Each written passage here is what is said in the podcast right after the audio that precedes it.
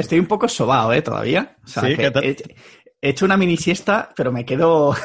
me, o sea, que de hecho no ha sido ni mini siesta. Me he metido en la cama media vuelta para uno, media vuelta para otro, porque es que, tío, me he levantado con los ojos cansados hoy. Y he dicho, va, tengo que descansar un poco y, y, no se me ha pasado, estoy medio atontado. Y mira que no me he puesto la vacuna, que me la pongo el lunes todavía. a lo mejor estás haciendo espacio ya para que después sí. no te afecte tanto. A mí no, yo me la puse hace un par de semanas aquí en Estonia y no... ¿Cuál, cuál te pusieron? A la buena, la elegí yo, aquí puedes elegir tú. A, elegí la, y... la, ah, vale. te, te... Iba, a decir cuál, iba, a decir cuál, es la buena, digo, porque no lo sé. La AstraZeneca, ¿no? Me pedí, no, no, la Pfizer, que me dijeron que es la buena y tengo que volver en un par de semanas a ponerme la, la segunda. Ya me vale, han dicho vale. que os empiezan a vacunar ahí de entre 30 y 40, ¿no es ahora? Eh, ahora empezamos, eh, yo franja, bueno, pero ya ha empezado la gente joven también, no sé qué han, Ah, hecho, pero empieza la joven también. Eh, yo de hecho también me pongo la Pfizer. La buena. Sí, la de la, la, de la Viagra, la de las erecciones. ¿Sí o no? Hostia, pues yo no he notado no, cambios. No, ah, no hombre, no. Pensaba claro, que... Sí. Pi piensa que Pfizer es la empresa que hace Viagra. Ah, ni, no tenía ni idea, ¿eh? Pues ahora ya lo sabes. Hostia, voy a hacer un nicho de, de esto. No, esto ya está reventadísimo y debe haber unos ataques ahí. Es como los que hacen webs de, de, páginas de adultos, así que una de competencia que flipas, porque claro, se gana mucha pasta también. Ya, yeah, normal. Ah, hablando de ganar mucha pasta, oh, qué bien lo estoy hilando, ¿eh? hablando de ganar mucha pasta, estoy pensando de abrirme una cuenta en Interactive Brokers, poner ahí mil euritos y lo que hablemos una vez al mes tú y yo, Mario, aquí en el podcast, pues, pues a ver dónde me lleva esto, ¿no? Ahí sin, sin ningún tipo de compromiso, porque repetimos siempre que esto no es ninguna recomendación, sino que hablas, hablamos de las empresas que te parece que son más chulas. Pero claro, hoy vamos a hablar de los resultados en comparación con la que nos trajiste el mes pasado y joder, um, hay porcentajes chulos, ¿no? Si quieres hacemos un repaso general de cómo ha ido la bolsa en general, como siempre hacemos, y, y ahora comentamos a ver qué han ido, cómo han ido esas acciones más individuales que nos comentaste. Bueno, pues repasamos un poco los mercados. Todo está en máximos. Bueno, todo, todo, todo no, pero el SP500 está en máximos en 4.000 y pico puntos. No sé ya ni cuánto está, porque cada vez que lo miro está arriba. Ha subido un 2,22% este mes. Nasdaq también está en máximos, más 5,49%. A pesar de que todo está en máximos, sí que es cierto que tengo la sensación de que el mercado en general no está en máximos, por así decirlo. Aparte de que es una subida que es un poco extraña, porque normalmente cuando incluso los índices superan esa resistencia, lo acaban haciendo con fuerza y no he visto esa fuerza en los índices. De hecho, lo estaba hablando antes con, con el señor Don Elías, que es de la comunidad ninja, con el que me hablo cada día, y, me lo decía, me dice, qué raro se me está haciendo el Nasdaq subiendo con un gap alcista y sin volumen. Y al final el volumen es, es como un pedal de freno y de acelerador. O sea, si tú pisas el acelerador a tope, sube el volumen y el precio sube. Eh, si tú pisas el del freno, sube el volumen en rojo porque el precio cae, ¿vale? Y, y es raro porque sube, pero realmente parece que no hay ese interés. También es cierto que estamos en, la, en verano ya, iba a decir en puertas de verano, no, pero estamos en verano, y en verano los institucionales tienden a bajar el número de movimientos, porque también se van de vacaciones. Claro, señores, señores con traje también tienen su derecho a vacaciones, ¿no? Por muy sharks que sean y demás. Totalmente. Entonces, pues bueno, pues a ver, están máximos todo y habrá que ver qué pasa las siguientes semanas. Pero yo estoy ahí un poco desconfiado. No me acabo. Yo creo que va a venir un, un buen periodo ahora en el growth, pero no estoy del todo convencido. Vale, o sea que ¿Puede pasar de todo, te refieres? O, ¿O, que crees que va a venir este periodo durante un periodo más corto de tiempo de lo que la gente piensa? O... A ver, como no soy adivino, tampoco sé decirte, pero. Te dejo la bola de cristal. El feeling, el feeling es que creo que vamos a tener semanas buenas o meses, no sé cuánto tiempo, a lo mejor hasta final de año, pero no me gusta cómo está el Nasdaq. Además, es que no sé a quién se lo vi hace tiempo en YouTube que hacía un análisis del Nasdaq y tal. No sé si fue Visionarios Bolsa o quién fue. Que de estos canales que voy mirando, porque hay gente muy interesante a veces también, pues te nutres un poco de las ideas de cada uno. Y comentaba, y realmente lo que comentaba tiene razón eh, a nivel gráfico, ¿vale? Eh, año 2000, burbuja del Nasdaq, Nasdaq subiendo a saco y de golpe, boom, para abajo. Y realmente, si miras el gráfico, hay una tendencia alcista, pero esa tendencia alcista que dura muchos años eh, lo que es la parte alta de ese canal, que son dos líneas que suben en diagonal y el precio, o sea, el, Nasdaq va subiendo alrededor de, esa, de ese canal, se ha ido por encima de la línea del canal eh, y está subiendo como mucho más vertical y no hay ese volumen que te diga que realmente sí que está entrando dinero y qué tal. Y de hecho lo que comentaba en ese vídeo era eso, que, que, en la burbuja del 2010 empezó a subir el Nasdaq haciendo gaps alcistas, o sea, gaps es que hay vacíos, o sea, de un día a otro, eh, si cierran 14.500 puntos, al día siguiente abren 14.600. Y ese, y ese entremedio no lo llega a ver y sigue subiendo y sigue subiendo y sigue subiendo. Y esas subidas sin, o sea, esos, esas subidas sin volumen y con gaps alcistas son raras y peligrosas, porque empezamos en un movimiento parabólico que suele acabar en tragedia. Entonces es como, parece como que la historia se está repitiendo y a veces es como que, bueno, a lo mejor no se repite. Mm, y si se repite, entonces es como, tanto el SP500 como el, el SP500 parece que tiene un pelín más de fuerza, pero lleva, no sé si lleva cinco o seis días seguidos en verde y marcando máximos. Y no es normal, porque siempre en cinco o seis días eh, alguno cae. Eh, sin embargo, el Russell 2000, que es el de las growth, el de las empresas más small caps, eh, ha estado bien, pero realmente está todavía retrasado, no, no está en esa zona de máximos y de hecho estos dos últimos días, estas dos últimas sesiones han sido bastante malas. A mí me ha hecho bastante destrozo en la cartera, también porque he llevado tres o cuatro que me han caído a cuchillo, que estaban un poco infladas. Pero bueno, por lo general ha sido un buen mes. O sea, lo dejamos ahí y esperemos que los siguientes sean buenos, pero seguramente vamos a ver alguna que otra correccióncilla. ¿eh? No pueden decir lo mismo los que son ah, pro criptomonedas y están a 100% criptomonedas, ¿no? Yo soy uno de ellos, o sea, no criptomonedas en general, yo soy, ya sabes, un maximalista de estos uh, Bitcoin y a mí me dan un poco igual las bajadas, pero entiendo que hay personas que se preocuparán bastante o a lo mejor tienen una cartera 50-50 que se ve bastante, cada vez más, de hecho. oh, no, el 100% es muy extremista, pero pongo 50%. Hombre, también es bastante teniendo en cuenta lo que hay en cada sitio, ¿no? En cada tipo de activo. Entonces, ¿cómo ha ido el tema, al menos las criptomonedas más famosas, con más capitalización? Ah, ¿Cómo lo llevas? ¿Cómo lo has visto? Pues a ver, Bitcoin se mantiene en su línea. Vamos, lo que te voy a decir es como si no se hubiera movido, menos 6%, menos 6,51% es un porcentaje más que normal. Lo que pasa es que entre medio ha habido volatilidad, pero es que hablamos de criptomonedas, no hablamos del IBEX 35. Bueno, el IBEX 35 volatilidad poca tiene, pero, pero movimiento parecido. O sea, es como, bueno, pues eh, menos 6,51 es bastante, pero claro, sabes que el Bitcoin a lo mejor pilla un rally y se mete en un mes un 100%, entonces tampoco tampoco podemos quejarnos. Y Ethereum sí que ha bajado un poco más, menos 16,42% en el momento en el que lo he mirado, porque esto a lo mejor puede haber cambiado, porque ya sabemos que el mercado de las criptos está abierto 7.24, 24.7, y, y de un día para otro, sobre todo fines de semana, coge y empieza a volar o empieza a caer. Claro. Pero bueno, ha sido un mes así un poquito eh, con sustos, con que si pierde soportes, que si la resistencia no la supera, bueno, un poco lo de siempre. De todas formas, sí que las empresas que nos comentaste específicamente ah, el mes pasado lo has petado, ¿no? Directamente. Sí, eh, de hecho, había dos que ya había comentado mm, más atrás, que había, había dicho de mantener. Una de ellas era ASO, eh, Academy Sports and Outdoors, que se ha hecho casi un 13%, más 12,89% el último mes. Eh, CIM, la, que, la de los contenedores, barquitos, tal, que yo es una empresa que le llevo a, medio plazo, si se porta bien, a mi padre. Eh, ha hecho un menos 3,17% porque está en una zona de consolidación, ha habido, o sea, el precio se ha mantenido en esa zona este, este último mes, mientras que el mes anterior subió eh, y ha, ha, tocado las medias, la de 20 y la de 50, pero ahora hay que ver si responde y reacciona yéndose más hacia arriba o aguantar esa zona, pero que no la pierda. Luego también tenemos los cochecitos eléctricos, que además es que los cochecitos eléctricos... Te gustan, ¿eh? Te gustan los cochecitos eléctricos. Me gustan y me voy a sacar, eh, voy a hacer una sacada de, eh, encima de la mesa, porque me acuerdo que mucha gente me decía, oh, es que NIO, Xpeng, eh, Li Auto. y yo dije, mi apuesta es Li Auto. Es la que veo mejor y porque los volúmenes me estaban cantando. Volvemos a los aceleradores y frenos. Li Auto tenía el acelerador puesto a tope. Y Li Auto se ha hecho un más 49,96% este último mes. Mientras que NIO se ha hecho un 37,75%, que ha subido muy bien, y Xpeng ha hecho 38,25%. O sea que ha ganado de más de un 10% a las dos.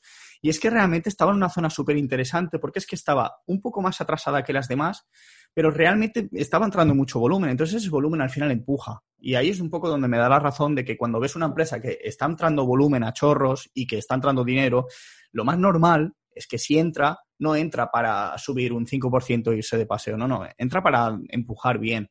Entonces, en ese sentido, estas han, han ido bien. Me refiero a todas.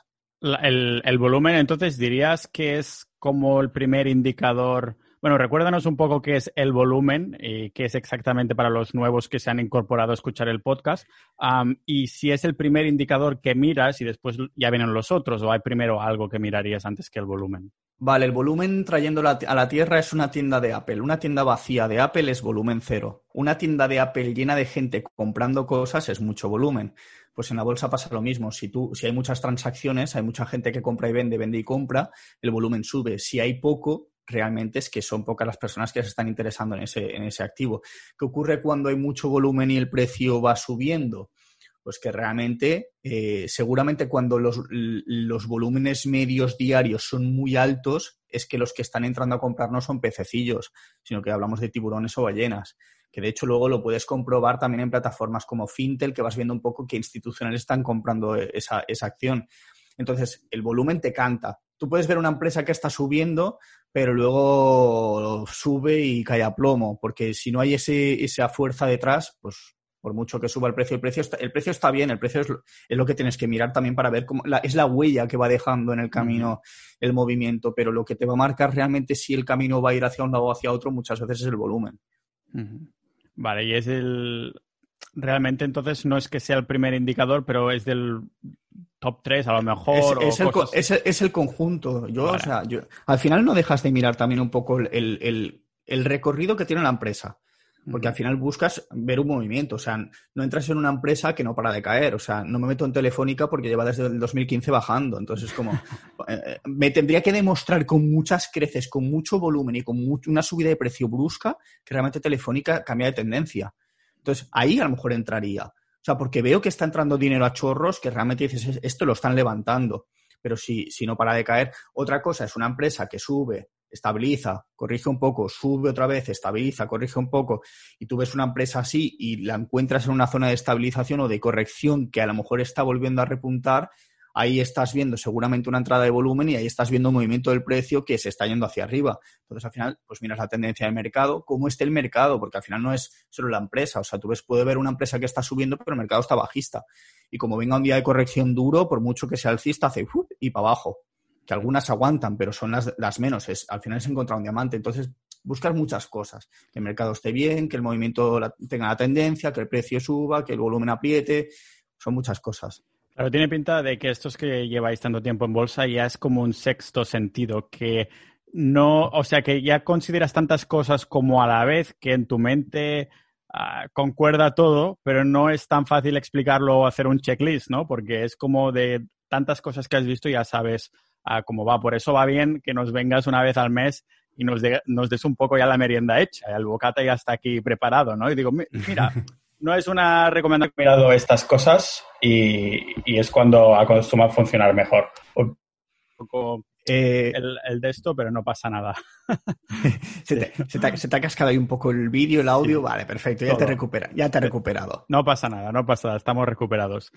Ah, bueno, se me ha escuchado todo, ¿no? Sí, sí, sí, se ha oído, se ha oído.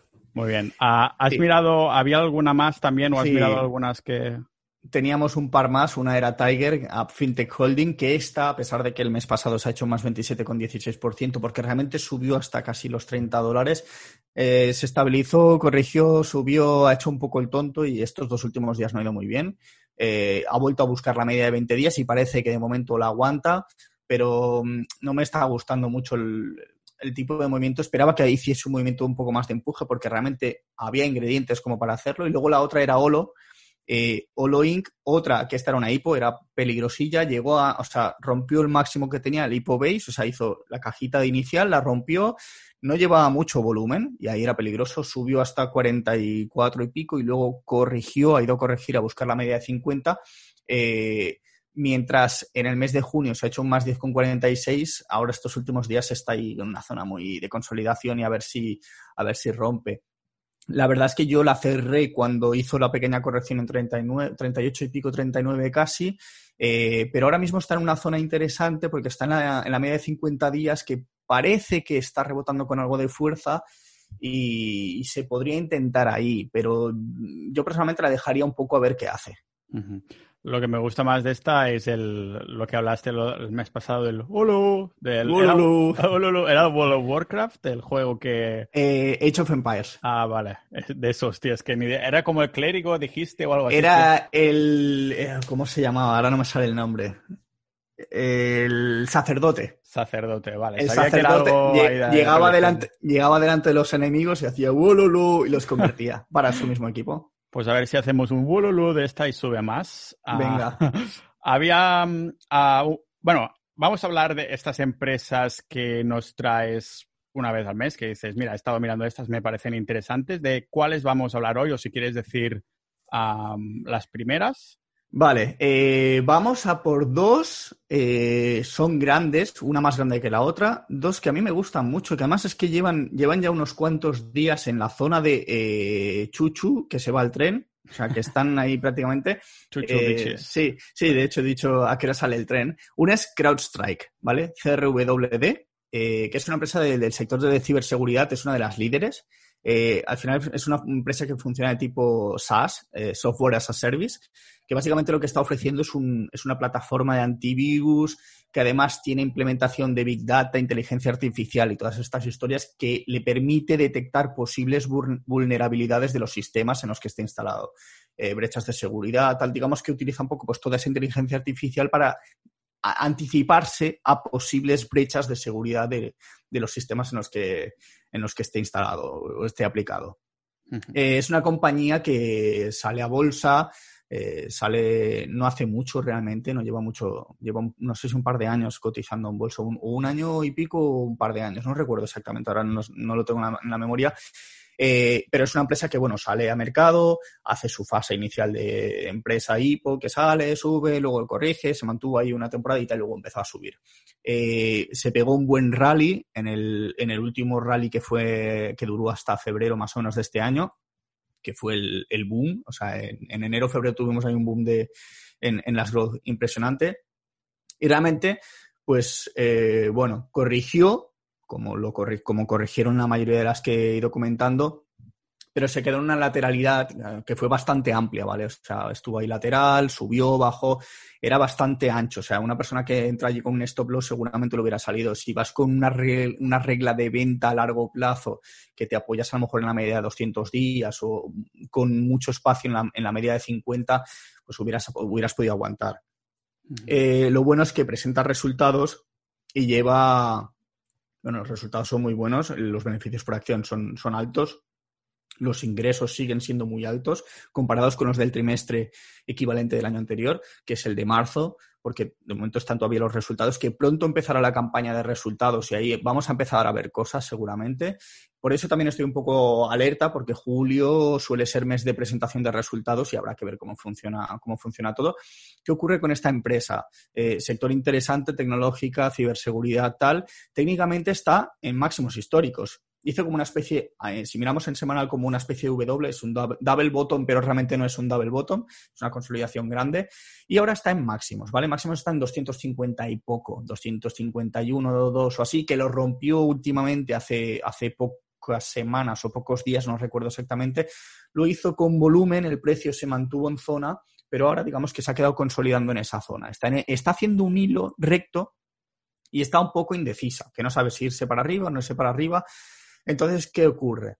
Que hay que ver un poco el mercado, ¿qué hace? Si el mercado realmente entra el dinero y los índices siguen subiendo, los índices no paran de subir, que yo creo que va a venir alguna pequeña corrección, a lo mejor estos días o no sé cuándo, pero esta empresa está ahí como diciendo, bueno, no sé si salir disparado o no salir disparada, entonces hay que ver un poco qué ocurre. Para mí está en zona de compra, pero zona de compra con stop loss, obviamente, porque puedes comprar en 250. La clave sería que subiese hasta 260 o 65 con bastante volumen, porque ahí ya nos va a confirmar que el movimiento se ejecuta, por así decirlo. Entonces, a mí me, es una empresa que me gusta, se la llevo en la cartera de mi padre, realmente mm, la veo para medio plazo, pero también depende, o sea, si no hace el movimiento y se va a, los infiernos, a mí no me pilla, o sea, me saldo, salta el stop loss y ya esperaré. Estas posiciones que tienes en la cartera de tu padre sería para mantener, pero no crees que vayas a volver a entrar o independientemente de lo que haga o... Mira, la cartera de mi padre la gestiono de la siguiente manera. En la mía soy mucho más activo, o sea, busco valores que a lo mejor están en momentum, que van a romper, que tal, que cual, y estoy bastante pendiente. En la cartera de mi padre soy mucho más tranquilo, de hecho, le lleva el auto y le llevo un 60% así, eh, le llevo eh, Theme Shippings, que la llevo desde los 26 y están 41 ahora mismo, eh, le llevo CrowdStrike, que la he comprado, le llevo unas cuantas, ASO, la llevo también, que no, le, no se las toco. Y es como, les doy mucha, una horquilla bastante grande, pero sí que es cierto que a la que vea que pierda la tendencia o haga alguna cosa rara, cierro y aire, recojo beneficios, bolsillo y a la buchaca. Eh, de hecho, la siguiente empresa también se la llevo. hablando de buchacas, hablando de buchacas y de gastar y de, bueno, de Shopify, A, a, muchos nos tocará un poquito más cerca porque los que estamos en temas de negocios online, que hemos tocado alguna vez Shopify, que, bueno, cuéntanos un poco qué es. Bueno, Shopify es, bueno, los que sepan de dropshipping y e-commerce saben de qué va la película. Eh, eh, para el resto, pues básicamente, como dice el nombre, Shopify, Shop y Fi, o sea, es como una tienda, ya te estaba diciendo. Eh, no deja de ser una plataforma que ofrece servicios para poder efectuar lo que son compras, bueno, ventas online, o sea, para hacer un e-commerce, básicamente. consiste en una membresía que al final mm, tú pagas cada mes, no sé cuánto es exactamente porque nunca me he interesado en, en saber, el, o sea, en usarlo, porque yo uso WordPress por mi parte, pero eh, accedes a la plataforma Shopify, es una plataforma multicanal que te permite una facilidad para montar una página web, para montar tu tienda. Montas tu tienda allí y puedes hacer dropshipping, puedes hacer venta directa, lo que tú quieras. Ellos te facilitan todo, mm, pasarela de pago, todo integrado, todo muy bien. Realmente es, muy útil, o sea, la página web está, está muy bien. Sí, de, hecho había visto un vídeo de, ¿sabes la marca esta de ropa Gymshark? que hacen cosas deportivas. Había visto un, un vídeo de, de, su creador, de su CEO, y comentaba cómo habían empezado con Shopify, después habían, cuando habían crecido montones, esa empresa ya vale millones, habían cambiado a su propia tienda y después volvieron a Shopify a porque les parecía todo mucho más amigable. Incluso estamos hablando, como digo, de una empresa de miles de millones, o, bueno, miles de millones me he flipado, de millones a secas. Son de millones, sí, sí. o sea que realmente la gente puede pensar, bueno, esto es por si no sabes hacer páginas web, pero realmente te ofrece una unas facilidades y cosas así que no importa si eres principiante o un súper avanzado, que igualmente es una cosa que te, tienes que preocupar menos. Y no son pocos los negocios ¿eh? que utilizan Shopify. O sea, realmente está orientado para gente, para eh, pequeños negocios o medianos negocios. Pero es lo que dices tú, hay veces hay grandes negocios que dicen, oye, me merece la pena pagar la membresía, que claro, obviamente para mm, una plataforma, al final supongo que irá también por el número de transacciones y de visitas, pagarás más o pagarás menos. Al final es, es como todo. Eh, es como ClickFunnels, al final es otra historia, pero también funciona igual. Si eh, mueves una masa de un volumen de tráfico muy grande, pues te van a pedir más pasta. Pero es que funciona bien. Entonces, de hecho, mucha gente cuando empieza el dropshipping, eh, ¿qué haces? Te montas un WordPress tal, porque te cuesta el WordPress el trabajo y todo el rollo, y dices, me lo hace Shopify, le pago la mensualidad y acabo antes. Y encima lo tengo montado en cuatro, en tres tardes lo tengo listo. Entonces, eso. Eh, ¿Qué pasa? Que la competencia de Shopify como tal es Wix, que también está bastante bien. Eh, luego está BigCommerce, que es otra empresa que cotiza en bolsa, que estoy esperando a ver si reacciona, porque debería reaccionar, pero de momento no voy a decir nada de ella. O luego ya tenemos el WooCommerce de, de, WordPress, que es otro famoso, pero WooCommerce hay que configurar muchas historias y es un poco, es un poco marrón. Hay que usar mil plugins para que te quede perfecto. ¿Qué ocurre? Shopify, crecimiento en ingresos brutal porque se hace un más 110% trimestral con respecto al, año anterior, que vale, el año anterior es marzo de 2020, pero es que los, el resto de trimestres lleva una aceleración increíble. O sea, de hecho, pre-COVID, lo que ha ido mm, presentando este año eh, previamente al, al COVID ha sido mucho mejor. Entonces, digamos que ha subido. De hecho, consigue por, o sea, de beneficio por cada acción que, que, se, que se cotiza son dos dólares.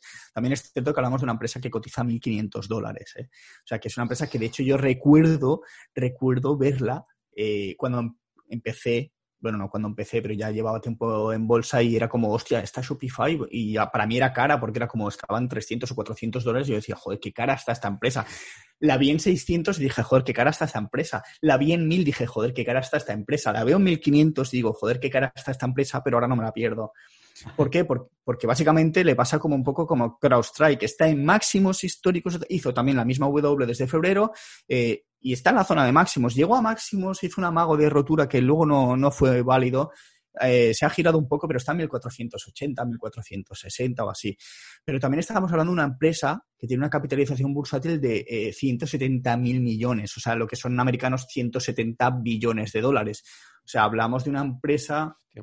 Eh, no te la sé comprar con alguna española, pero 170 billones en una empresa española puede ser a lo mejor tranquilamente. Iberdrola, fijo que la supera. O sea, eh, Shopify es más grande que Iberdrola, casi seguro. Me estoy yendo un poco, a lo mejor la gente dice, eh, no sabes nada. Porque en España no sé, o, Santander no sé qué capitalización tendrá, 50, eh, o sea, 50 mil millones, no lo sé. Bueno, Pero estos bancos españoles se venden por un euro después, o sea que... Claro, no, pero me refiero que, es una, que hablamos de una empresa muy tocha, o sea, hablamos de una empresa que realmente capitalización es grande. ¿Qué pasa? Que para hacerse un 100%, si son 170 millones, tendría que, eh, si se hace un 100% en, en rentabilidad en el precio, quiere decir que la capitalización se dobla, o sea que pasaría a tener 340 billones de dólares que claro, no es tan fácil doblar una empresa así porque tú sabes la cantidad de dinero que tiene que entrar para que se mueva el precio de eso, entonces tiene que entrar muchísimo dinero. Por eso no es fácil, pero sin embargo, este tipo de empresas, o sea, también pensaba lo mismo con Facebook, es que Facebook ya la capitalización que tiene, bueno, si Facebook está ahí. No recuerdo cuál fue el otro día, creo que fue Facebook que llegó a un, eh, no sé cómo le llaman los americanos, o sea, a lo que sería de aquí un billón de dólares, que es allí es un one trillion, one trillion, eh, que es eh, pues eso. Eh, ¿Cómo sería en español? Ah, vale, a ver, el billón americano son mil millones europeos. Mil millones, sí. El trillón de allí es el billón de aquí. Ah, vale, entonces diríamos que... Es un millón, de, millones. Vale, sí, que entonces podríamos decir que Facebook llegó a un billón. Creo, sí, Facebook, no. Sí, sí, Facebook llegó en el nuestro a, un billón, ¿vale? Eh, entonces, eh, creo que es Facebook, ¿eh? Ahora no estoy seguro. No sé si fue Facebook o... Eh, a lo mejor me estoy columpiando, puede ser Amazon. Una, de las, una de las grandotas. Es que, es ¿sabes qué pasa? Yo no control, yo las grandes no las vigilo demasiado. O sea, la, estás más centrado en estas que se pueden disparar yo, ahí, ¿no? Yo, ataco las small caps, o sea, yo busco empresas de menos de 10 mil millones de dólares, o sea, que son 10, 10, 10 billion americanos. Entonces, las grandes me pierdo, pero sí que es cierto que a veces me van llegando las notificaciones de investing o de por ahí y me dicen, tal empresa ha llegado a un, tri a un trillón y digo, hostia, eh, claro, me impacta. Y no recuerdo, si, yo creo que fue Facebook, no estoy seguro, me juraría que sí, porque además está casi en máximos. Entonces, digamos que Shopify te gusta para mantenerla a lo mejor en una cartera más tranquila, pero tú tal vez no la pondrías en la tuya porque no, no. tiene esa posibilidad de que se dispare, ¿no? Yo en la mía no la pondría, porque para mí es lenta, o sea, pero lenta, lenta mis huevos, porque a lo mejor se pone a tirar y, no, a lo mejor se tira un 25% en, en cuatro o cinco semanas, que algunas de las que he pillado no me lo está haciendo. Entonces, como, bueno, eh, para una cartera conservadora sí, porque también es, también es más difícil que una empresa de, de 170 billones o 170 mil millones pierda un 20%, que lo hace, pero es medianamente previsible, no te, va, no te va a hacer gaps bajistas de un menos 10% al día, o sea, es muy raro, se tiene que ir el dinero a, chorros. Pero bueno, es para una cartera de, de, una persona que a lo mejor no quiera estar controlando tanto, porque es lo que te digo, no es una empresa que te vaya a hacer un más 6% un día y un menos 10 al siguiente. Te hará un 1, un 3, un 5, un día bueno, o el día que cae malo, pues te puede caer un 5, un 6, un 7, pero no te lo suele hacer. Vale, sí, sí. Si eso Shopify tiene un logo así de color verde, me parece que no vamos a dejar este colorcito, ¿no? Porque tenías preparada... Qué bien lo estoy hilando hoy, Mario, ¿eh? Sí, sí, vamos. Porque vamos a tocar un poquito de empresas de color verde también, ¿verdad? Venga, vamos a hablar de dos empresas eh, de tono verde, porque el verde es el tono de la primavera y de algunas, algunas plantas que eh, plantas en primavera y crecen en verano. Eh, vamos a hablar de Grow Generation, GRWG. De hecho, la he incorporado en cartera esta semana, no recuerdo qué día. A pesar de que me he comido un festival de volatilidad, me la he metido en cartera. Hablamos de Grow Generation, que es el mayor proveedor de servicios y soluciones para el cultivo, estoy leyendo porque si no, no me lo sé, utilizando el método de la hidroponía que yo no sé si se dice hidroponía o hidroponía, creo que es hidroponía, ¿vale? ¿Qué, es la la hidroponía? Porque yo no tengo ni idea, o sea, el concepto como tal, lo bueno, lo he descubierto, sabía que existía, pero no sabía cómo se llamaba. Que básicamente es el cultivo de plantas, pero en vez de utilizar tierra, utilizan eh, eh, eh, soluciones acuosas que le meten nutrientes y leches en vinagre, ¿vale? Es un poco es otro, otro sistema nuevo que se utiliza en algún tipo de agricultura a lo mejor para plantas fuera de temporada y tal, y bueno, les dan ese tipo de nutrientes. Eh, entonces, esta empresa lo que hace es vende este tipo de, sistemas, también venden productos, también venden nutrientes como tal, eh, suelos orgánicos, eh, sistemas de iluminación, sobre todo para el cultivo doméstico, pero también lo hacen a nivel comercial. me refiero que no, no es solo para personas que quieren ir a comprar cosas, sino para a lo mejor industrias que quieren montarlo y, contratan. ¿Qué ocurre? ¿A quién le interesa? ¿A quién le interesa esto? Pues esto sobre todo a los plantadores de lechugas, o sea, eso está, está claro. Los de lechugas y obviamente eh, a los de la marihuana, porque claro, sector marihuana, iluminación, nutrientes y sistemas así de... O sea, básicamente esta empresa es una empresa que se centra en el nicho del cannabis, eh, además con las buenas noticias que está viendo últimamente. Eh, de hecho, México aprobó, no sé si hace tres o cuatro días, el uso legal del cannabis. Ojo, México, ¿eh? Hablamos de que un país que también es productor de cannabis eh, ilegal, eh, ahora eh, le, bueno, le joden el chiringuito, ¿no? Legalizan eso y lo hacen, lo montan ya como una industria, como, como quien quiera. Aquí, ojo, porque hemos visto como ha sido muy provechoso para los países que lo han legalizado. Y ahora será interesante ver estos países como México que la han liado tanto con las drogas a ver qué sucede con la legalización, porque yo no tenía ni idea hasta que me lo acabas de comentar tú ahora. Ah, o sea que va a ser va a ser interesante ver cómo evolucionan los próximos años respecto a esto. Claro, es una economía sumergida que la haces flotar, o sea, la haces, eh, la legalizas y los antiguos narcos en marihuana pues pueden montar sus negocios de forma legal. Habrá que ver, claro, tienen que pagar impuestos. Eh, entonces habrá que ver también cómo funciona el tema. Habrá mucha gente que lo seguirá haciendo de forma ilegal, pero me refiero al final los multarán por, por tener un negocio sin estar eh, apuntados en el fisco. Bueno, eso ya es movidas de ellos. Pero al final no deja de ser de pues una noticia que, que a ver, eh, lo legalizas, pero también para ciertos usos, no para, no para fomentar que la gente esté todo el día emporrada. Pero bueno, volviendo a la empresa, ¿vale? En el último año eh, lleva una revalorización del 600%. O sea, esta es de esas empresas que lleva un año tirando como el diablo, que también llegó a febrero, llegó a máximos y corrigió, y desde ese máximo ha perdido un 26%. O sea, que para recuperar ese 26% tienes que hacer un 30 y pico, 40% de rentabilidad a favor porque al final si pierdes un 26 con un 26 no recuperas. Si pierdes un 50 recuperas con un 100. Si pierdes un 26 es con un 30 y pico 40, no, no, no sé exactamente. Claro, ¿lo puedes poner en ejemplos con números redondos? Porque a mí me acuerdo cuando empecé a invertir, yo pensaba que si perdía... Fue... Eh, siempre me está pasando esto. tienes algo suelto, fijo, ¿eh? Sí, hay algo por ahí que... Y eso ya no me mucho más tampoco voy a...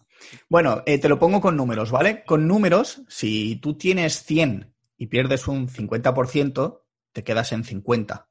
Pero si tú ganas un 50% de esos 50, tienes 75. Todavía te faltan 25 por recuperar. Entonces, eh, es lo que tiene que entender la gente. O sea, por eso también siempre digo que yo, por ejemplo, stop loss uso un, yo personalmente uso un 7,5%, en algunos casos un 10%, pero perder un 10% implica que para recuperarlo tengo que hacer un 11%. Porque ahí, o sea, a medida que cuanto más grande lo haces, más se dobla. Y si pierdes un 66%, ostras, no recuerdo ya los números, pero había uno que era ya en plan, tienes que ganar un 300 y pico. Claro, porque cuanto más pierdas, cuanto más te permitas perder, más tienes que ganar para recuperar. O sea, a mí me pasó con Xiaomi, yo Xiaomi le llevaba un menos 50%, menos 47. Y claro, cuando miré el precio, si estaban 16 mm, dólares de Hong Kong cuando la compré yo y estaban 8, yo para volver a 16 tenía que hacer un 100. Y de hecho hice un 100 y luego subió hasta 20, hasta 30 o así, 30 y pico. Entonces, sí, luego le recuperé y le gané. Pero fue como, hostia, es mucho. Entonces la gente que se obsesiona con mantener valores que les está perdiendo un 40%, yo sinceramente te sale más a cuenta cerrar y, buscarte otra cosa que suba porque al final si eso sigue cayendo, mm, cada vez tienes que ganar más. Sí, así Entonces, que estas empresas, aunque tengan la volatilidad digno de ser comparadas con las criptomonedas, igualmente han, han ido entrando ahí pasta, ¿no? Sí, de hecho, ya te digo, en esta empresa eh, llegó eso hasta los 60 y 67 dólares o así, y luego bajó, que bajó un 50%, porque desde 67 hasta 33, 34 que tocó, es, es una caída un 50. Para llegar a máximos es un 100. Eh, rebotó y estuvo rebotando y la verdad es que ahora está en una zona que, bueno, no, no ha perdido nunca la media de 200 días, que esa ya es, es bastante importante, eh, y está ahora mismo que ha recuperado la media de, de 20 y la de 50. Eh, como digo, es una empresa que es volátil, es un sector que obviamente induce a la volatilidad, porque por ejemplo Tilray y todas estas están, eh, de golpe un día están en 17, otro día están en 23, luego te vuelven a bajar. Llevan una temporada bastante, bastante raruna.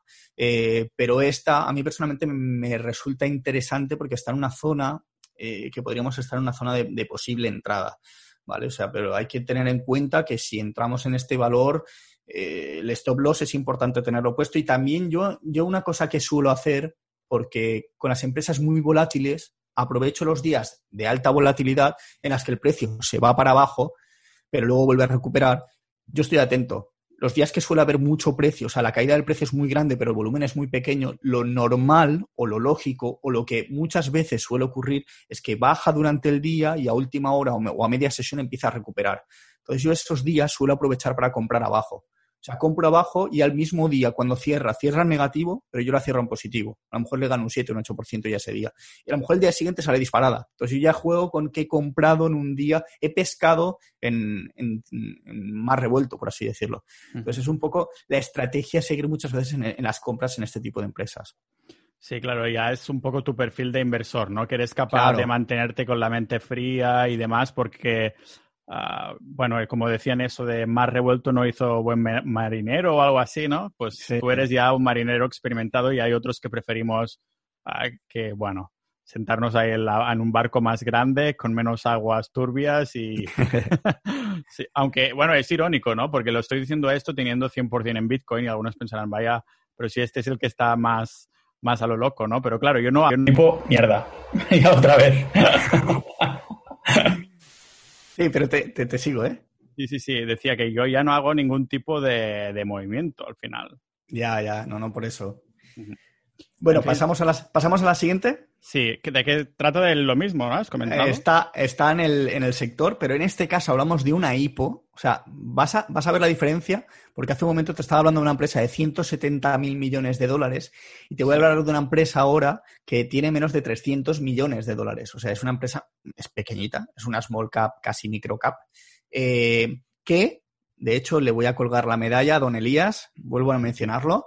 Eh, don Elías, que me la comentó hace tiempo, me dijo, mírate esta empresa. Y era la típica empresa que es una IPO, sale hace poco, sale a bolsa, cotiza, boom, sube un poco y de golpe empieza a bajar, a bajar, a bajar, a bajar, a bajar.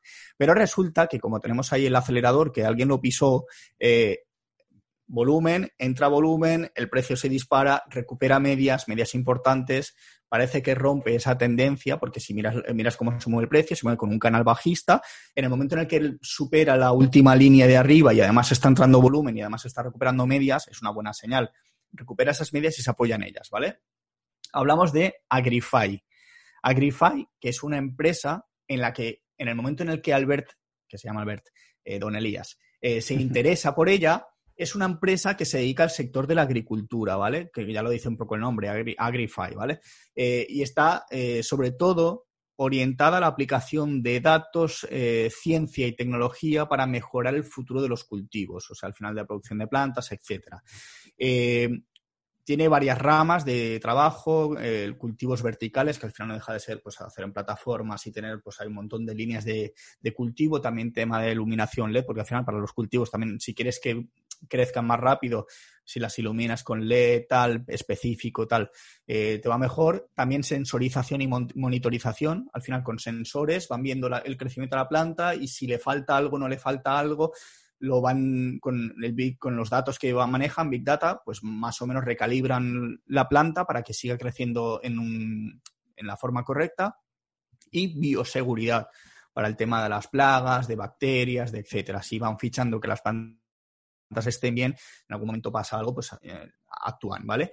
Eh, eso puede sonar a fumada, o sea, dices, sí, vale. Sí, suena muy futurista del rollo, sí. Sí, pero si te paras a pensar cómo puede estar el tema dentro de cinco años, que cada vez hay más población, que cada vez va a haber más sequías, que cada vez va a haber más leches en vinagre, pues a lo mejor no es un mal negocio, porque al final la gente tiene que comer, la gente tiene que ver y comer.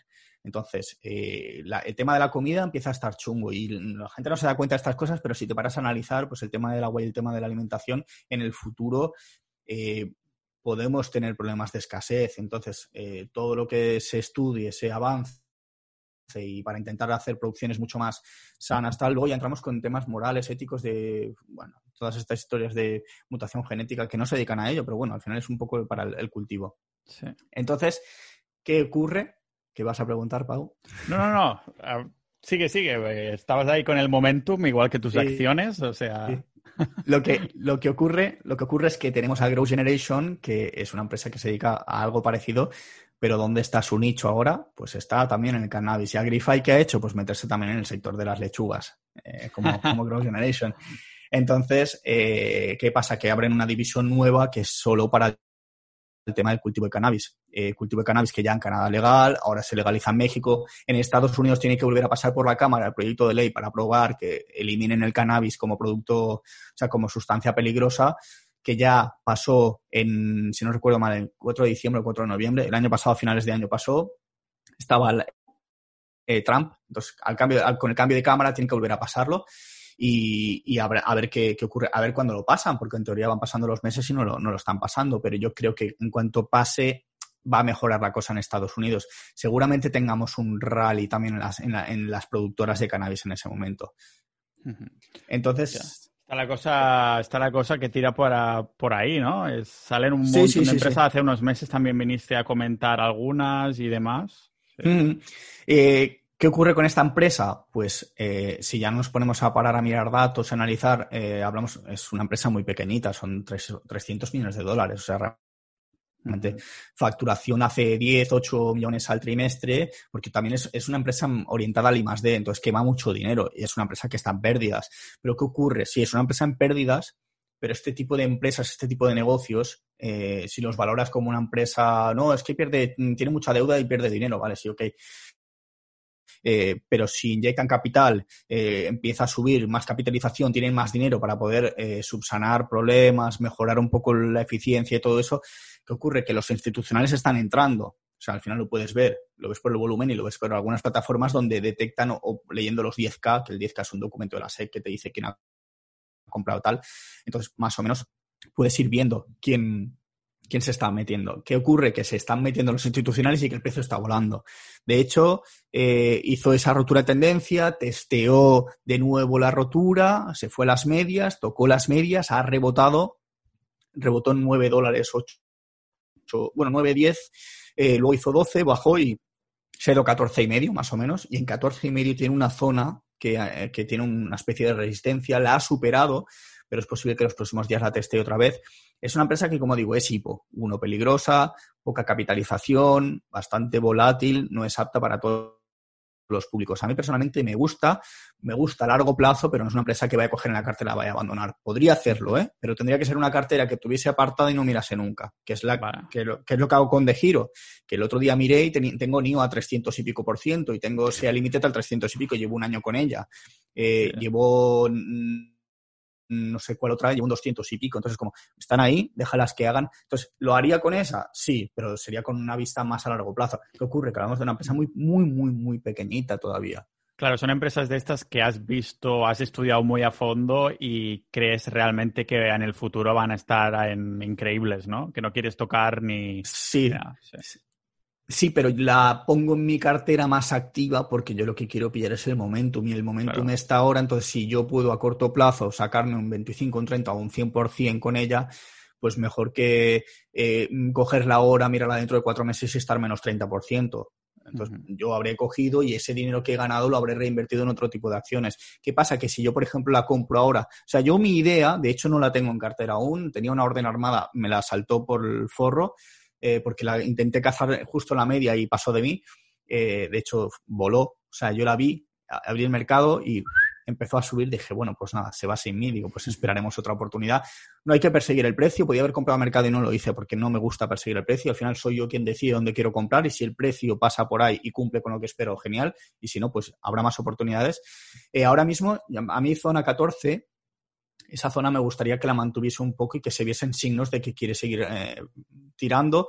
Tiene el máximo en 21 dólares, entonces pues hay casi un 40 y pico por ciento, casi un 50 hasta máximos y luego ya nos veríamos con un patrón de consolidación de hipo. Al final es una empresa que baja, eh, sale, sube un poco, baja y recupera el precio de subida. ¿Qué puede pasar ahí? Que entramos en una zona de turbulencia en la que mm, puedo hacer una corrección, puedo hacer un handle, puedo buscar alguna media y luego salir volando. Eh, yo me gustaría llevarla hasta ahí y ver lo que hace. Si se pone tonta, cierro y espero a que luego rompa. Y cuando rompa, vuelvo a entrar. Porque al final es eso. En este tipo de empresas no me gusta engancharme a ellas porque a lo mejor me llegan al 100% y luego de golpe corrigen un 50% y, y hostia, eh, me pica, me pica porque pierdo, pierdo una gran parte de la ganancia. De, tiempo para estudiar todas esas empresas? ¿Tienes algún rato diario, semanal que le dediques? ¿O simplemente cuando entre tiempo y tiempo a nivel hobby dices, hostia, pues voy a abrir el ordenador y mirar esta empresa? Mira, voy a aprovechar el tiro porque, Pau, me llega mucha gente del podcast preguntándome sobre todo estas cosas. Digo, oh, es que tú le dedicas mucho tiempo y tal. De hecho, me, ha escrito bastante gente por Instagram. Eh, me pregunta mucha gente, oh, es que te veo en el podcast de, de Pau, ¿cuánto tiempo le dedicas? A ver, yo le dedico tiempo, pero realmente no hace falta dedicarle tiempo y tampoco le dedico tanto tiempo. Yo mi rutina muchas veces es por la mañana yo hago mis trabajos, mis historias, tal, y a lo mejor a la una del mediodía, doce y media, que también es cuando está el pre-market un poco ya oscilando, yo me cojo y me empiezo a pasar mis screeners. Yo tengo más o menos unos parámetros, dependiendo del tipo de empresa que quiero buscar, busco unas cosas, busco otras, ¿vale? Al final esto no es como uno más uno son dos, no, eh, cero más dos también son dos. Entonces yo busco mis, mis, mis filtros, voy variando, a ver, vamos a mirar empresas que están a punto de romper máximos, vamos a ver empresas que están en el pozo intentando eh, rebotar, vamos a ver empresas que tienen muchísimos ingresos, vamos a ver empresas con los EPS volando. Yo qué sé, al final voy buscando un montón de cosas y más o menos detecto, venga, mm, empresas de que solo llevan tres años en bolsa, dos años, un año, eh, ¿cuáles han salido la semana pasada? O sea, y a veces miro esto porque busco empresas. Me dedico 20 minutos, media hora, como mucho, cada día media hora. Que luego a veces lo estiro más o porque me porque qué pasa, que luego también estoy en la comunidad de JF Partners y comparto empresas con ellos. Entonces les hago un análisis, les explico esta empresa, tal, lo otro, la analizo un poco más y sí que dedico más tiempo. Una persona normal puede hacer una hora a la semana el domingo y dejar las órdenes armadas y no mirar la bolsa en toda la semana. O sea, realmente, claro, ¿qué pasa? Que no coges empresas tipo Agrify, Coges empresas más tipo eh, Shopify, bueno, o, ni Shopify, eh, CrowdStrike, creo que son unos 50 billion, o sea, es menos de la mitad de, la otra. Empresas de 20, 25 billion que no sean extremadamente volátiles, que tengan movimientos medianamente naturales, al final lo vas viendo en el gráfico. O sea, si ves una empresa que hace así, que está sube, baja, sube, baja, pues no te metas ahí. Analiza un poco. Busca sectores que también más o menos veas que estén en tendencia, comparas con la empresa. Eh, a veces incluso pensando en empresas que te suenan, simplemente te, paras a mirar a ver cómo está Spotify, por ejemplo. Ya no es Shopify, Spotify. Yo qué sé, dices, hostia, pues uso Spotify. Yo ayer miraba Apple. Apple está casi en máximos. Entonces decía, hostia, pues, Estaba pensando en comprar un iPhone, ¿eh? No, lo sé seguro, pero estoy mirando bien, sí. Es que fui a la tienda incluso a probarlo y claro, voy con un Android de mierda y ahora lo quiero un móvil bueno por la cámara y claro, fui a probarlo y quedé flipado. Digo, hostia, es como eh, mejor que cualquier cámara que esté usando para grabar el podcast o lo que sea. Es, increíble, sí. Entonces es eso, es a veces es buscar un poco el tipo de empresas y el tipo de filtro que se adapte a ti.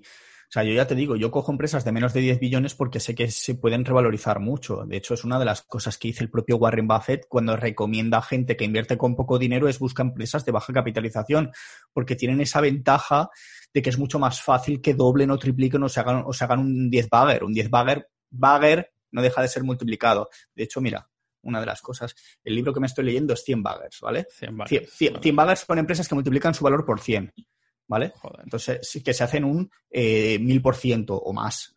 Mario mil por ciento, ¿no? A veces eres tú. Sí, sí. Lo que pasa es que estas empresas, claro, ¿qué es, lo, ¿qué es lo que te dice el libro? El libro lo que te explica es que tienes que tener los huevos para aguantar la empresa durante años, a pesar de que haya correcciones, porque hay muchas, de hecho Amazon misma no sé cuánto llevará desde que salió a bolsa, pero llevará un montón de rentabilidad. Yo un día me puse el gráfico, llevaba más, no sé si un dos mil y pico por ciento llevaba. Entonces, claro, el que la compró al principio, pero claro, ¿quién es el guapo, ver quién es Claro. el guapo que la mantenió. Es como decir, mira, eh, Olo, la que te comentaba el otro día, Olo, que, a mí me, sí. que a mí me parece una empresa que me gusta, además, me gusta la filosofía, me gusta la empresa, yo la veo bien, o sea, tengo la convicción de que, de que esa empresa va a ser buena en el futuro, pero yo no tengo huevos a comprarla, yo la había comprado en 23, no, no tengo huevos a comprarla en 23, cerrar el broker y no mirarla en 5 años, porque a lo mejor en 5 Ujú. años vale 5 dólares, Vale. entonces en 5 años yo he perdido un 75% del valor. Claro, claro. ¿Qué ocurre? Que, que, claro, Buffett también te recomienda pillar small caps que se revaloricen, pero tampoco era tonto él cuando tenía poco capital. A la que repillaba un pico de rentabilidad cogía el bolsillo, la buchaca. sí. Hecho, Molaría, molaría tener un alter ego ah, que es un tío que tiene 100.000 o 500.000 euros por invertir y para marcarse un 1000% y, y que se va a buscar trabajo en esas empresas que ha estudiado para poderlas estudiar desde dentro, cuando en verdad su intención no es el sueldo que le dan al fin de mes, sino que es Claro. simplemente invertir ahí como unos cientos de miles de euros. Total. El, el Mira, alter y- ego, sí. Y voy a aprovechar el tiro porque me lo has puesto a huevo con el tema de Warren Buffett. Hay mucha, yo, a mí me hace gracia porque llega mucha gente, esto lo veo en Twitter, o sea, me hace mucha gracia. Y no es una crítica, o sea, no es una crítica a nadie, cada uno con su dinero hace lo que le Ah, puto Twitter, podemos de criticar. las pelotas. Nada, cada uno hace con su dinero lo que le salga a las pelotas, sinceramente. A mí me parece estupendo. O sea, y luego que cada uno utilice la estrategia que le salga a los huevos. Y me parece estupendo. Pero me hace gracia gente que quiere incrementar el capital y que se pone a invertir en empresas de dividendo que no paran de caer. Digo, pues con el dividendo, amigo, no sé qué vas a ganar. Pues sinceramente, o sea, luego Sí. con tu dinero tú te lo follas como quieras. Eh, sinceramente, de hecho, hasta el propio Warren Buffett y Charlie Munger lo dicen. Dice, yo si manejase poco capital buscaría empresas de baja capitalización, infravaloradas o incluso sobrevaloradas que estén en momentum. Ya está. Y básicamente lo que te está diciendo es busca eh, value small cap o growth small cap. Busca empresas que en algún que, que estén pillando momentum, que realmente si están infravaloradas van a buscar su valor intrínseco. Y si están sobrevaloradas es porque realmente tienen un potencial crecimiento que lo estás viendo ahora mismo. Entonces aprovechas el momento, subes con ellas y al momento que ya estén en zona de turbulencia cierras y al bolsillo. Y de hecho él, lo, dice, dice yo mi mejor periodo fue cuando empecé a trabajar con, con, bueno, a estar con Benjamin Graham y aprender de él. Dice, porque se sacó un 50% anual, me parece que en el año 51. Dices, hostia, un 51% no te lo sacas con... Claro, Coca-Cola. Él compró Coca-Cola cuando Coca-Cola valía 4 duros. ¿Qué rentabilidad le lleva Coca-Cola? ¿Por qué mantiene Coca-Cola? Porque uno, no le conviene venderla porque tiene una plusvalía generada ahí de, de- del copón que va a hacer venderla, ¿no? ¿Para qué? Si encima es una empresa que a gráfico mensual sigue subiendo, claro, sigue subiendo, pero lleva cinco años en lateral. Pero es que a él le da igual, porque también cobra dividendo. Y claro, dividendo de a lo mejor tropecientos millones de acciones que tiene en el bolsillo, de Coca-Cola a lo mejor el tío se levanta mm, varias decenas de millones de dólares al año solo con los dividendos. Pero claro, el pobre diablo que tiene mil euros y que compra 100 empresas eh, con las chivicompras de 25 euros para comprar una empresa que te da eh, por acción eh, 50 céntimos de euro y llega el final de año y dice, oh, he comprado el dividendo, ya, pero es que el dividendo te lo descuenta también del precio. Claro, Entonces- eso es lo que mucha gente no entiende, que el dividendo se saca del precio, es como Y- te obligan a, a vender. Y no solo eso, es que además te pagan el dividendo y Hacienda ya de primera se queda con el 19%. O sea, te retienen ya el 19% porque ya además te hacen la retención en el momento. O sea, ahí no hay ni plusvalía, o sea, ni ganancias ni pérdidas. Claro, ¿qué pasa? Mi, mi tipo de inversión y el de mucha gente, o sea, que el value tampoco, o sea, el value no me parece ni para nada una mala estrategia porque hay empresas value que revalorizan la leche. Pero ya nos estamos yendo a mid cap, small caps y empresas que a lo mejor no son tan tremendamente maduras, sino que están en un momento, de hecho, Cufin es una de las que te he comentado ya alguna vez. Javier del Valle se la analizó, hizo un análisis value cuando estaba en 30 y, 30 y poco, 31 o así, creo que la analizó, y dijo, yo el valor intrínseco que le doy está entre los 40 y 45. ¿Y él qué hizo? Compró, llegó a 40, 40 y algo, y dijo, ala, recojo y al bolsillo.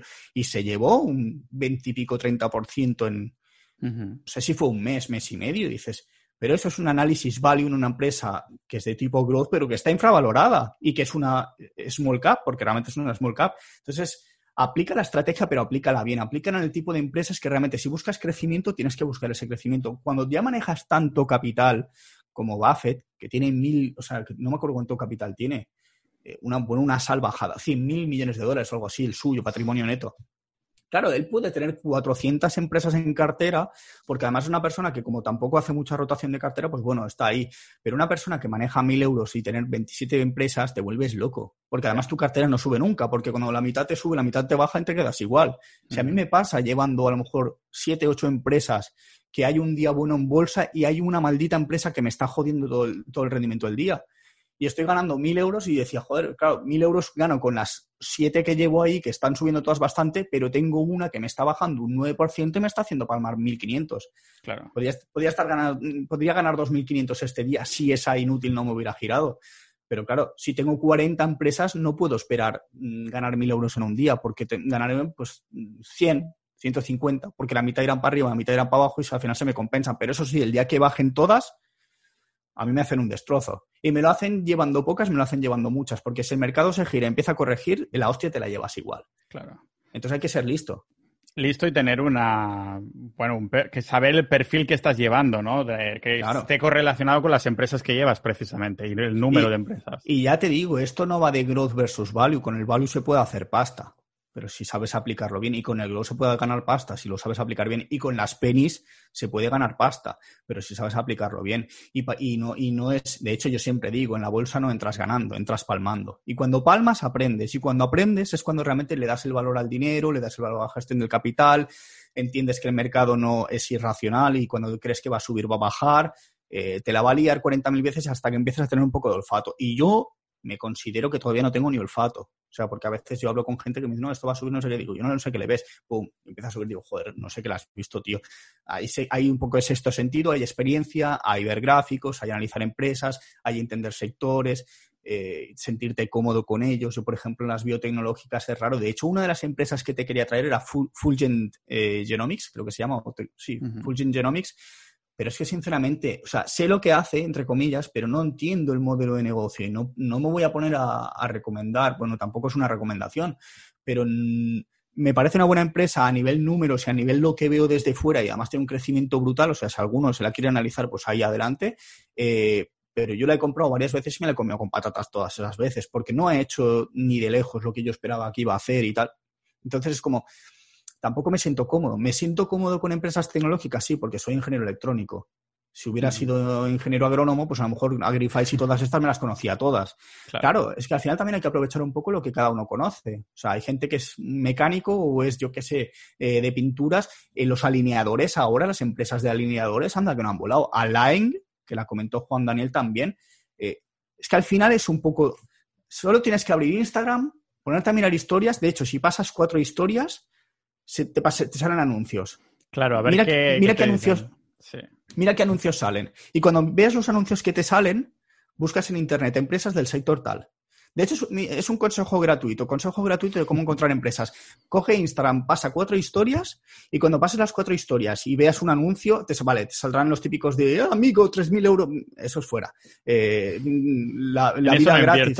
Nada, eso fuera. Eh, y a lo mejor te sale alguna de estas medio desnuda, tampoco pasa. Eh, pero cuando empieces a ver a lo mejor empresas de, claro, te hacen el targeting a ti, a mí me salen los de los alineadores, a pesar de que no busco nada, sí que es cierto que es algo que me interesa. O sea, que de alguna manera el, algoritmo detecta. Lo sabes, yo quiero mirarme a lo mejor los alineadores y no estoy interesado realmente, pero me van saliendo. O me van saliendo mascarillas, o me van saliendo gorras. De hecho, cuando miré la gorra esta, me empiezan a saber los, de Caps Lock, creo que se llama, hay anuncio. O sea, y me sale. Pero a veces me salen cosas de temas así un poco más eh, Twilio, me aparece a veces. Y Twilio es una empresa que cotiza en bolsa que yo estoy invertido en ella. Pero a veces yo cojo, entro y curioseo la página y digo, voy a, voy a, echar un vistazo y veo a ver el modelo de negocio. A lo mejor, ah, ah, pues está interesante. Entonces, a veces, viendo esas cosas, que son temas que ya entiendes o que al menos tienes cierto interés, pues buscas un poco empresas a ver de ese sector, a ver qué están haciendo, cómo están moviendo, miras noticias, qué proyecciones tiene. En cinco años va a estar presente o no va a estar presente. Entonces, al final es un poco eso. Es una manera un poco de buscar empresas. A veces no hace falta ni ponerse a, mirar filtros. Es analizar un poco, luego ves un poco fundamentales. Claro, tienes que saber qué mirar. Nos sirve con abro el balance de cuentas y, ah, mira, pues aquí veo 100.000 millones y no sé lo que es. Y a lo mejor es deuda. Y dices, vale, Claro, mola muchísimo, o sea, terminar estos episodios con una lección gratuita, diría, ya de, bolsa. No solo nos lo analizas, sino que además nos pones en el, en el mindset un poco del, del inversor, ¿no? Uh, Mario, muchísimas gracias, un mes más. Señor, un abrazo, un abrazo enorme.